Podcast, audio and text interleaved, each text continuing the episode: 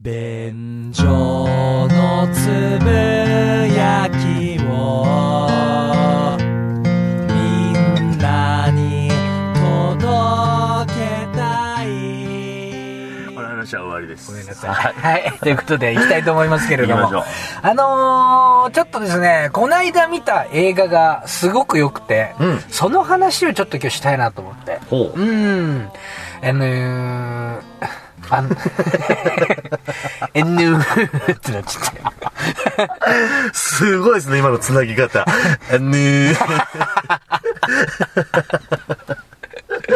すいません。えー、世界で一番ゴッホを描いた男っていうえ映画があるんですよ。ドキュメンタリー映画が。これこないだ見たらめちゃくちゃ良くて、うんもう、その話を、ただその映画が良かったということを、今から伝える 15分いや、いいですよ、全然。にしたいんです。もう一回タイトル言ってもらえます？えーバックトゥーザフューチャー2。あれ？あれ？ごめんなさい。30秒前に聞いたタイトルと全然変わっちゃったんですけど。あ、本当ですか？バックトゥーザフューチャー2の話しますよ、今から。バックトゥーザフューチャー2の話をするんですか？そうじゃあ、ダメです。ダメズコーよし 聞い取り直して、やりましょう。あぬーからおかしいなと思ったんだよな。やめろ、うるさい。世界で一番ゴッホを描いた男とうん。いうドキュメンタリー映画ですね。はいうん。この話をひたすらしたい。いや、いいですよ。もう全部言うから、うんあのー ここで、もし、見ようかなという思ってる人がいたらね、まあはいそんなまあ、まあ、メジャーな映画でもないんですけど、いたら、あのーここでやめときましょう。うんうん。もう全部言うね。全部言うから、俺は。いや、でもいいじゃないですか。よろしいですか、なので、ちょっと見たいから、見てから聞きたいとかっていう人は、ここで一回切ってください。はい。ということで、ちょっとね、その話したいと思うんですけれども、2016年に、えっ、と、中国でせ、えー制作されているドキュメンタリー映画なんですけどねこれが良かったねうん。本当に良かった、思いもがけない出会いだったっす。なんかタイトルから中国の映画なんですか？そうなんですよ。ー現代はチャイナズゴッホ。って言うんですけれども、世界で一番ゴッホを描いた男という放題にはなっている。うんうん。あのね、もう全部説明するからね、今から。中国のダーフェンっていう、あのね、村があるんですよ。うん。油絵村と呼ばれてるんです。はい。油絵村。うんうん。村とは言っているものの、都市部の、まあ、ど真ん中にあって、まあ、全然村っぽくはないんですけれども、まあ、なんでしょうね、えー限られた区域に、小さな、こう、絵画制作の工房とか、画材屋さんとか、画廊とか、画商の、ね、オフィスとかが、ギュッと密集してんですよ。まあ、言ってみれば、あの、東大阪とかさ、東京大田区の町工場の密集地帯みたいな感じでわかりますか？なるほどね。まあ、ああいう感じで、もう画家ばっかりいる油絵村っていうのがあるのね。うん中国に。はい。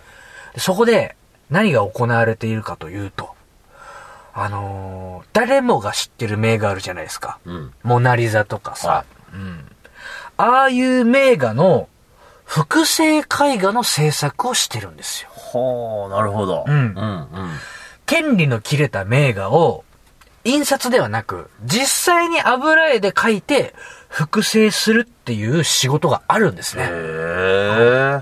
で、この油絵村っていうのは、その複製画の大量生産地なわけですよ。うんうんこっから世界に輸出しまくってるっていう。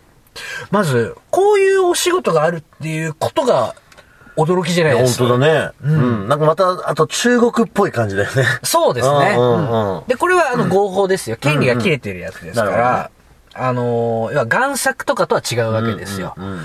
本物ですって言って売ってるわけじゃないからね。うん。僕はもう全然こういう、そういう需要があるんだというのがまず知らなかったし、まあ言われてみれば確かにホテルのロビーとかでさ、これはあの絵じゃんっていうのが油絵であったりするよね。あるね。レストランとか高級なところとか行くと、俺昔ちっちゃい頃は、え、本物がここにあんの？大丈夫？この警備なさでって思ってたけど、あれやっぱり複製絵画というものなんですよな。るほどね。うん。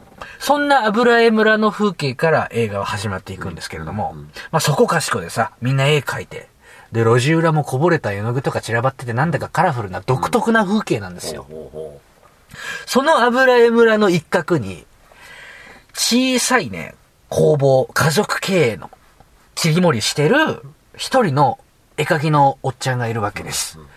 この人が、この映画の、まあ、メインの人物になっていく。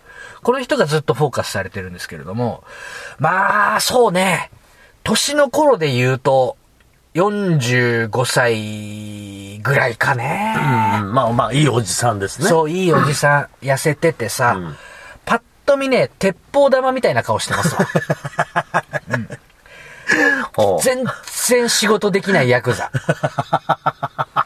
みたいな風貌。なるほど。うんはいは捨て駒になるぐらいしかできない鉄砲玉みたいなおっちゃんがいるんですけれども、この人が家族経営で工房を切り盛りしているマンションの一室なんですけれども。い。うん。まあでも、すごく愛嬌があって、気の良さそうなおっちゃんなんですわ。このおっちゃんが、20年間、ゴッホの複製画を描き続けてるんです。おー、なるほどね。まあ、いわゆる油絵村でよくある仕事、産業ではあるんだけれども、20年間ゴッホの複製画を描き続けてるんですよね。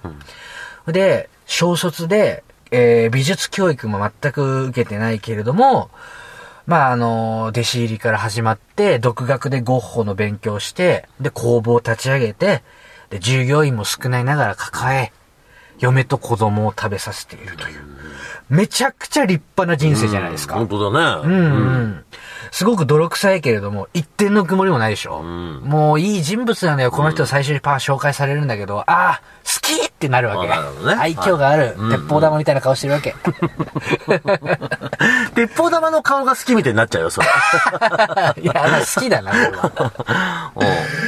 うんもうこれ以上さ、まあ、十分っちゃ十分じゃん。子供もさ、すくすく成長してるし。うん。でもこのおっちゃんには、一個だけ、まだ叶ってない夢があるんですよ。はい。それは、20年以上描き続けた、ている、ゴッホ。この、ゴッホの原画を見るっていうこと。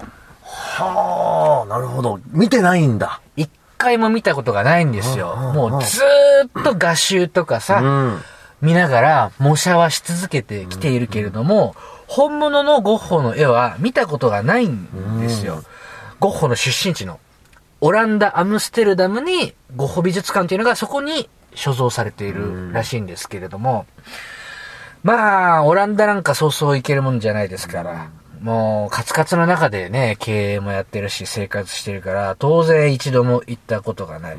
でも、いつか一回本物を見てみたいんだと、絶対色とか生で見るのは違うはずだと。うん。神さんに言うわけ。一回行かしてくれと。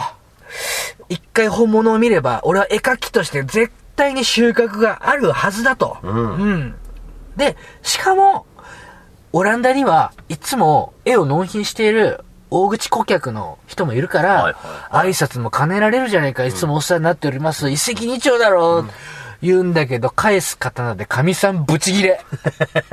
あ、そこ怒られちゃうんだ。金なんかないでしょあえ？どこにそんな稼ぎがあって、そんな貯金があんのよつって。いくらかかると思ってんだよつって。え？甲賀に沈めるわよ。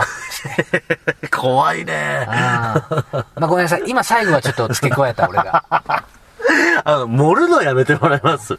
全部話すって聞いてるから。兵馬俑みたいに土に薄めるわよ まあでも、それちょっと怖いお母さんっていうことなのね。ブチブチ切れられて。うんうんうんで、めっちゃ不機嫌な顔して。おっちゃんもさすがに。ちくしょうみたいな感じになってる。うんうん。でも、まあ、カメラ入ってテンション上がっちゃってんのか、んなんだかんだで貯金をしたのか奥さんを説得しきったのかわからないんですけれども、結局、オランダお金貯めていくことになったんです。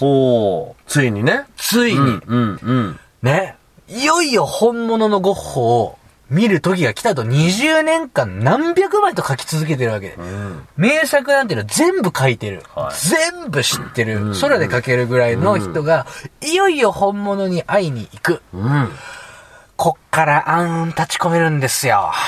え、ここからがね、なんか希望に満ちてる感じだけど。こっからね、しんどい展開になります。ほよろしいですか、う。はいはい。やっとこうお金貯めて、オランダ行くわけですよ。うん。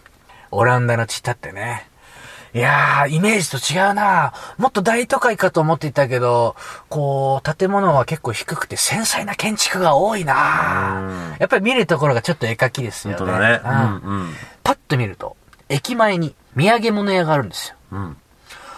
あれは、俺の絵かな？つって。ほパー近づいていくと、マジで、キヨスクみたいな狭い移動式の土産物屋に、自分の油絵が、パーって並んでるう。んですよね。うんうんその時に、おっちゃんは、ショックをすげえ受けるんですうん。よ。うん。うん。はいはいはなんか美術館とか高級な画廊に並んでるとは思っていないものの、めちゃめちゃ簡素な土産物屋に、観光客目当てで、自分たちの絵が置かれてるとはまさか思ってい。なかったんだようなるね。ほどね。ちょっと扱いが思ってるよりも悪かったっていうめね。ちゃくちゃ悪いよ。うんもう T シャツとか缶バッジ、ゴッホグッズの中に、うん。もうペラーンってこう、100円ショップのカレンダーぐらいの扱いではい、こう並べられてるわけさねね。全く保存なんか気を使ってないし。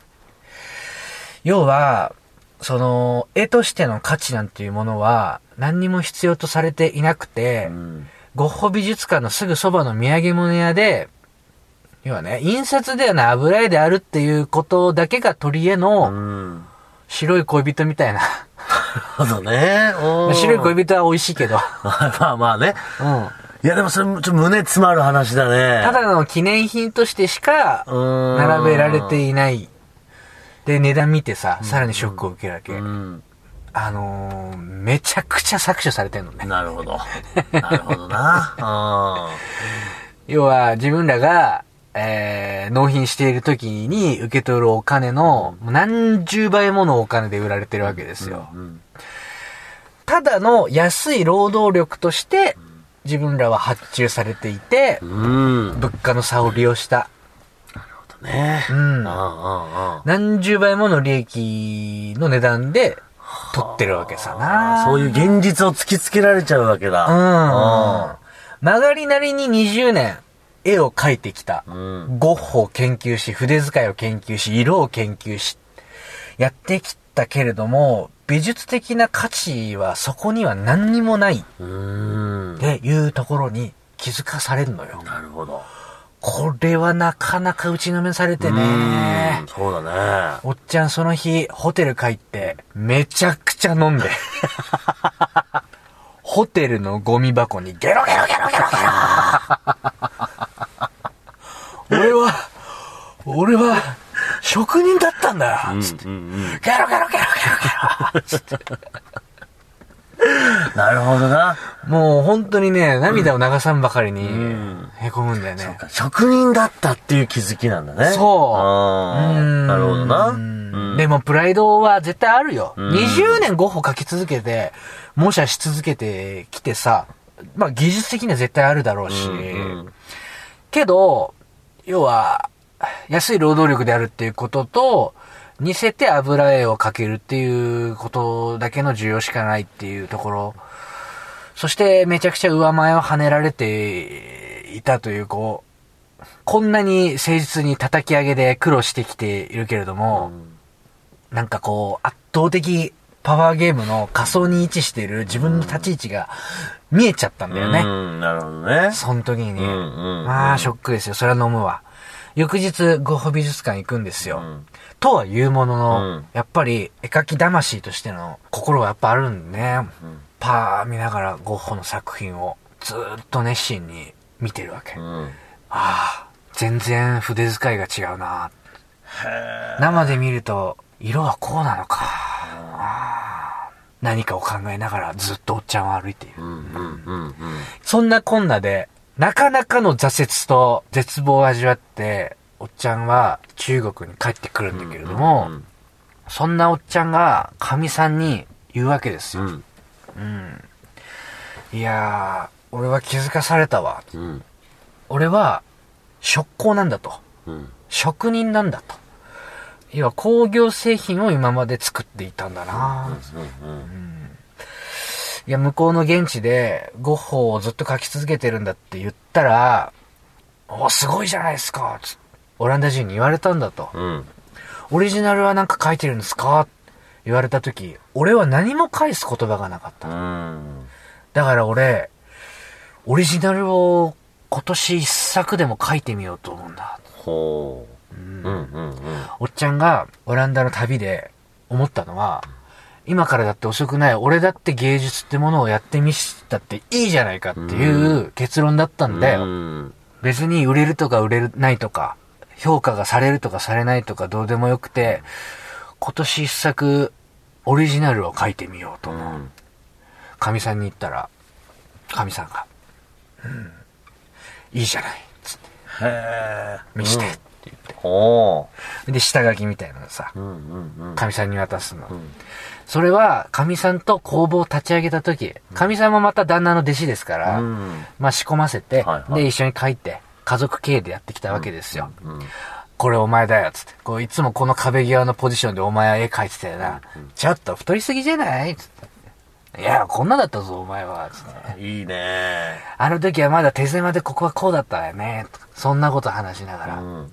おっちゃんはね、オリジナル制作を、そっからこう、手掛け始めるっていう。だから、めちゃくちゃこう、挫折味わうんだけど、最後の最後やっぱりこう、救いがあるというかね、うん光が見えるっていうか。本当だね。俺はね、もうその、神さんとのやりとりで、もう泣きそうになったよい。や、ほんとその、ね、さっきだってもともとオランダに行くことを、うんあんな怒った奥さんが、オリジナル海外を描きたいっていう旦那に対しては、いいじゃないっていう、それは今聞いてても胸ちょっとぐーっと熱くなったもん。ね。うん。いいでしょ？いい。これが世界で一番ゴッホを描いた男なんですうよ。ん。全部話してくれた。全部話した。全く見る必要なし、もう。果たしてこれは、配給会社にとっていいことなんだろうか、とは思うが。いや、でもいいよ。うんホイップさんの今の話で、俺初めてじゃないかな、胸が熱くなったの。初めて !10 年以上の付き合いで。初めてでございました。失礼しました。初めてってのは冗談だけど。空っぽの話ばっかりしてすいませんでした。いやでも、その最後のその奥さんの、うんそのいいじゃない、すごい良かったなねえ、うん。俺はね、もうそのさ、おっちゃんさ、小卒ですよ。うん。美術教育も受けてないわけですよね。はいうん。だから本当に町工場で、日本でも言いますよ。15歳でデッチ入って、うん。で、機械について学んで、で、自分の工場を立ち上げて、えー幾人かの職職人抱えてって、、はい。っぱいあるよ。うん。だからそういう叩き上げで苦労で額がなくて、でもさ、40、50になっても、まだ挑戦していいし、勉強していいし、いや、俺はもう一皮向けられる、向けるべきだうん。って思える、そのね、メンタルがめっちゃ好きなんですよね。本当だよね。その、だから、オランダに行ってね、こう、現実を見て打ちのめされるだけじゃなくて、うんちゃんと最後は上を向くっていうね。そう。うん。そこがすごく良かった。うん。あとは僕は、あのーすごくそのオランダに行った時にね、大口顧客のさ、要は、いつも買い付けてくれるさ、オランダ人の、あー商売人がいるわけですよ。合唱というんでしょうかね。はいはいはうんすげえ鼻持ちならなくてね。うん。こんなにいい映画の中の登場人物でも、ちょっと鼻につく。めちゃくちゃ鼻についた。あ、そう。うん。ほうほめっちゃくちゃ安く買い付けて、ね、本国でまあ、高い値段で売る。まあまあまあ、正しいんだけどう。さ、うんうんそいつがちょいちょい挟んでくるジョークがすげえ鼻につくんですよう。ん。うん本当は一切、どんなクオリティのもん出してきても気にしていないはずのくせに、ほね、見てくれこの絵を。みんな内緒だぜつって、カメラあるから調子乗ってるわけ。う。うんうんうん。みんな内緒だぜ今日ゴッホ美術館に忍び込んで、ゴッホの絵本物とこれをすり替えるよ。それぐらいこれはクオリティが高いよまるで本物だはははは言ってんだけど、俺テレビ見ながら、俺はお前のこと絶対認めねえからなっていう気持ち。ブチギレ。舐めんじゃねえぞ、お前。アジア人舐めてんじゃねえぞ。映画に入ってんね。うん。いやーでも、そこのなんか、でも、自分が全く無学で無知で、うん。叩き上げて苦労してきて、ね、自信も誇りも強さもあるけど、なんかこう、生きてる世界線が違う人たちに会った時の挫折感はね、すごく僕も感じますね。うんなるほどな。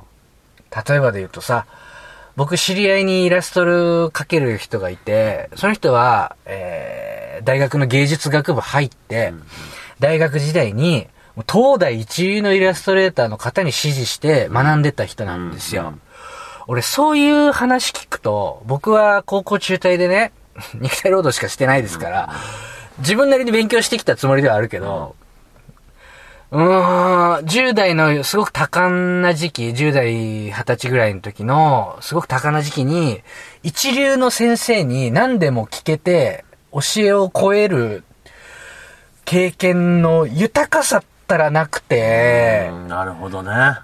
そういう話を聞くたびにね、ちょっとね、こう、立ちすくんでしまうというか、うんうん。打ちのめされる気分はあります。なるほど。あの時、オランダの、ね、宮城物屋の前で、おっちゃんが感じた挫折感、恥ずかしさ、コンプレックス、劣等感は、すごくね、共感するものがありますね。ううんんなるほどね。だから、おっちゃんが、オリジナルやってみるよ。